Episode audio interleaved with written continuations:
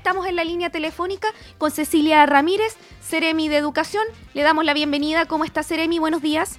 Hola Carolina, buenos días. ¿Cómo está? Bien, Ceremi, aquí con unas, algunas dudas tenemos al respecto sobre esto. Sí, aclararlas. Exactamente, para eso la llamamos Ceremi, para que nos aclare las dudas, por favor. Principalmente, Ceremi, es sobre el tema de, em, bueno, ya sabemos que son todos los establecimientos, entonces eso ayer quedó definido, establecimientos con régimen semestral y trimestral. Sí, efectivamente, como es una medida sanitaria, es una resolución de la Seremía de Salud de la región y que es a nivel nacional también, eh, y responde al incremento de la circulación de enfermedades respiratorias la, la ocupación de camas UTI, UCI pediátrica está en un 90% según nos, nos informa el Ministerio de Salud. Y la experiencia histórica nos dice en educación que cuando se hace esta suspensión de clases, disminuye el contagio dentro de los niños y las niñas del territorio. Claro, Seremi, y la otra duda que tenemos es respecto a los días, porque eh, se habla que son cinco días de receso obligatorio para todos los establecimientos. De que suspensión de clases. De, claro, de suspensión de clases. Estos son los cinco días obligatorios, cinco días hábiles. Entonces estábamos sacando la cuenta con Andrés que ahí que nos quedaban dos días como volando que no sabíamos qué iba a pasar, entendiendo que parten, el, eh, la suspensión de clases parte el 30 de junio, que es un día jueves. Y si contamos cinco días hábiles, tendrían que retornar algunos el día eh, ¿Miércoles o jueves era, Andrés? Ya. Jueves. Jueves, aquí, también. Aquí vamos a aclarar el tiro lo de las fechas. Eso, por favor. Tenemos del 30 de junio al 6 de julio esta suspensión de clases desde el Ministerio de Salud y en donde los establecimientos van a, tienen que permanecer abiertos para la atención y el bienestar de los estudiantes que no puedan estar en sus hogares. Se va a contar con las raciones de alimentación, raciones calientes del programa de alimentación escolar el día 30 de junio y 1 de julio, por calendario escolar, es la jornada de evaluación del primer semestre y la planificación del segundo semestre. Como tenemos establecimientos con régimen trimestral que estos días ya lo tuvieron, igual van a estar con suspensión de clases porque se, eh, entran en los días del, de suspensión del Ministerio de Salud. ¿Ya? Sí. Del 7 de julio al 22 de julio está el receso académico de invierno. Claro, el que estaba establecido anteriormente. Claro, y ahí no nos queda ningún día eh, fuera. Perfecto. A ver. Ya. Eh, buenos días. Entonces, eh, las vacaciones para los niños que tienen semestre no comienzan oficialmente el 11 de julio, sino comienzan el 7 de julio, un día jueves. Efectivamente, Andrés. Ya. O sea, vamos a hacer eh, este. Empiezan el 7 de julio hasta el 22 de julio, por tanto, hay una continuidad desde la semana de suspensión de clases por medidas sanitarias, que son del 30 de junio al 6 de julio, y luego el 7 de julio comienza el receso académico de invierno. Para los que tienen semestre. Semestre. ¿Qué pasa con Para los, que tienen semestre? Y los que tienen trimestre. Ellos deben volver a clase. Ese día, el 7 de julio. 7 el jueves 7 de julio. Sí, efectivamente ellos tuvieron su receso a finales de mayo, principios de junio. Ya, por tanto, ellos paran un día jueves y retornan un día jueves. Paran el, el 30 de junio, que es jueves, eh, y van a tener 30, eh, jueves 30, viernes 1, lunes 4, martes 5 y miércoles 6 para retornar a clases el jueves 7 de julio. se me fue un poquito la... te escuché bien cortado. Eh, eh, eh, le decía... Me estabas preguntando por el, los trimestrales. Los trimestrales tienen este receso obligatorio de 5 días y ellos van a parar el jueves 30 de junio, el viernes 1 de julio, el lunes 4 de julio, el martes 5 y el miércoles 6 para regresar a clase, los trimestrales, el jueves 7 de julio y ellos tienen dos días de planificación que se hace eh, siempre, que es la planificación del segundo, de lo que viene. O sea, el 7 y 8 tampoco tienen clase. Lo, van los docentes. Sí, sí, pero... Ellos se reintegran a clases, tienen clases los... ¿Aló, me escucha? Sí, sí, sí, le escuchamos, Seremi. Sí, le escuchamos. Eh, es que eh, lo que no entiendo, eh, la, duda que tengo sobre el 7 y 8 de julio. Que ya, los niños vuelven el 11. Ajá. Ya. Tanto, o sea, los trimestrales, perdón.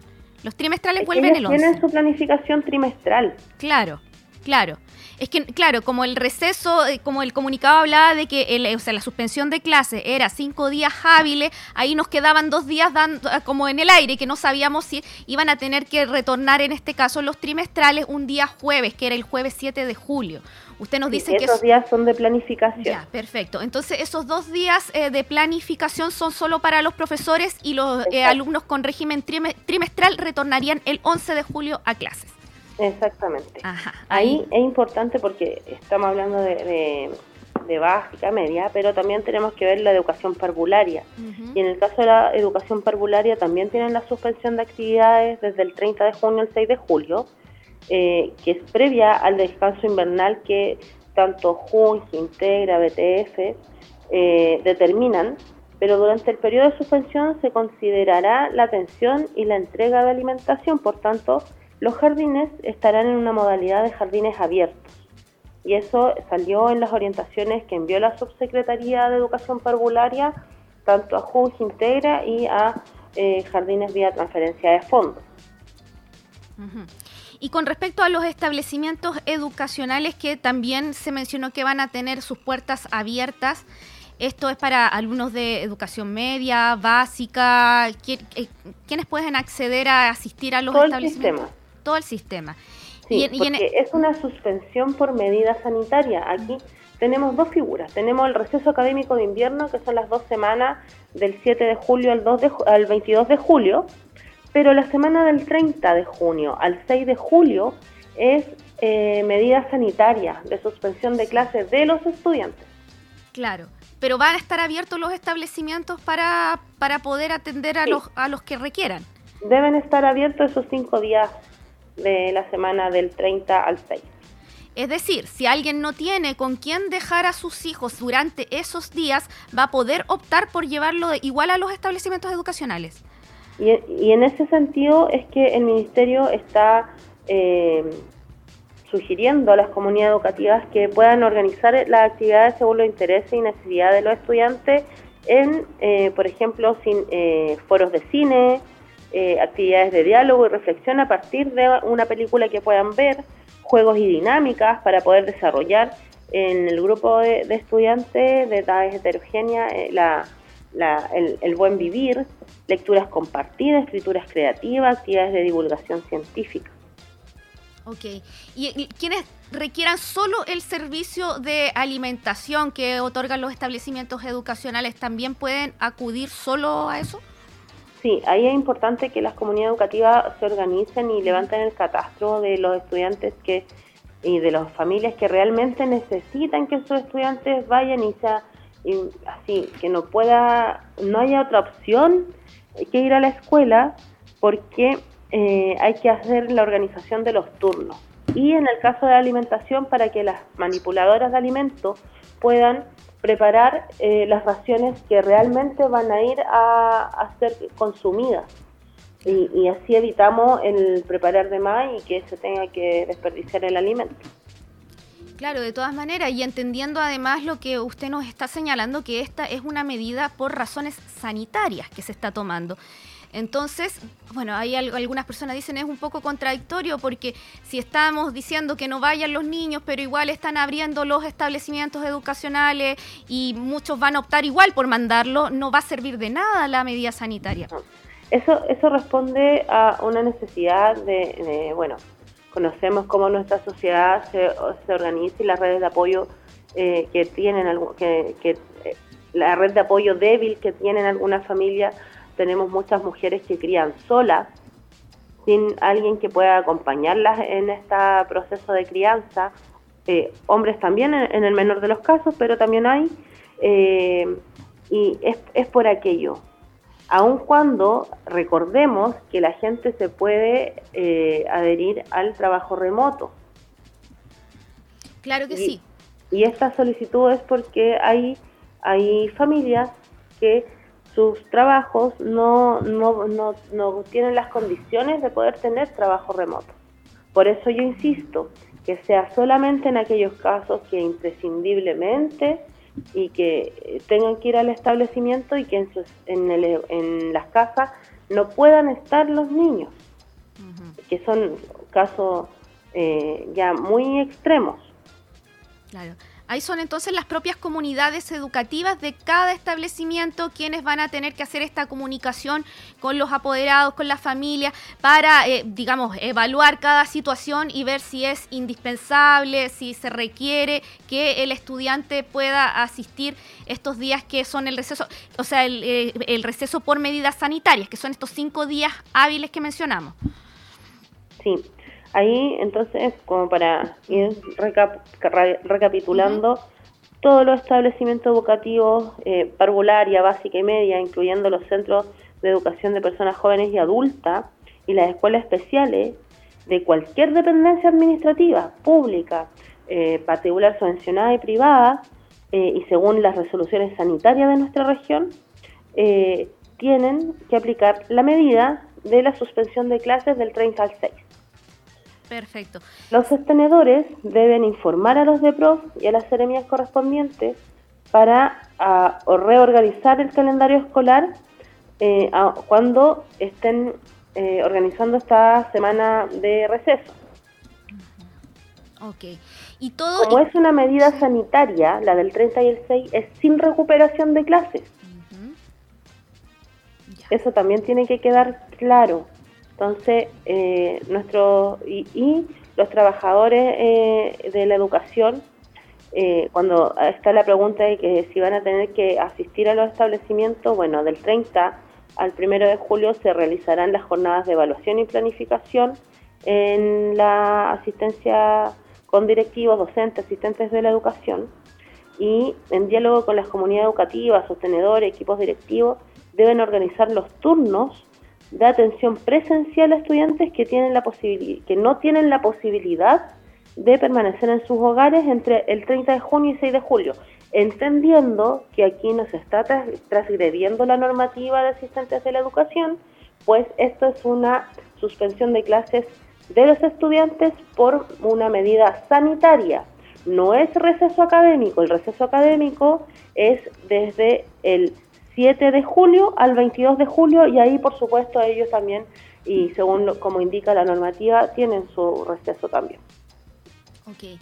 Con respecto a, usted mencionó que, bueno, todos los establecimientos, sean públicos, subvencionados, particulares, todos tienen que hacer esta suspensión de clases durante estos cinco días hábiles. Todos estos establecimientos también tienen que tener las puertas abiertas en caso de necesidad de algún alumno.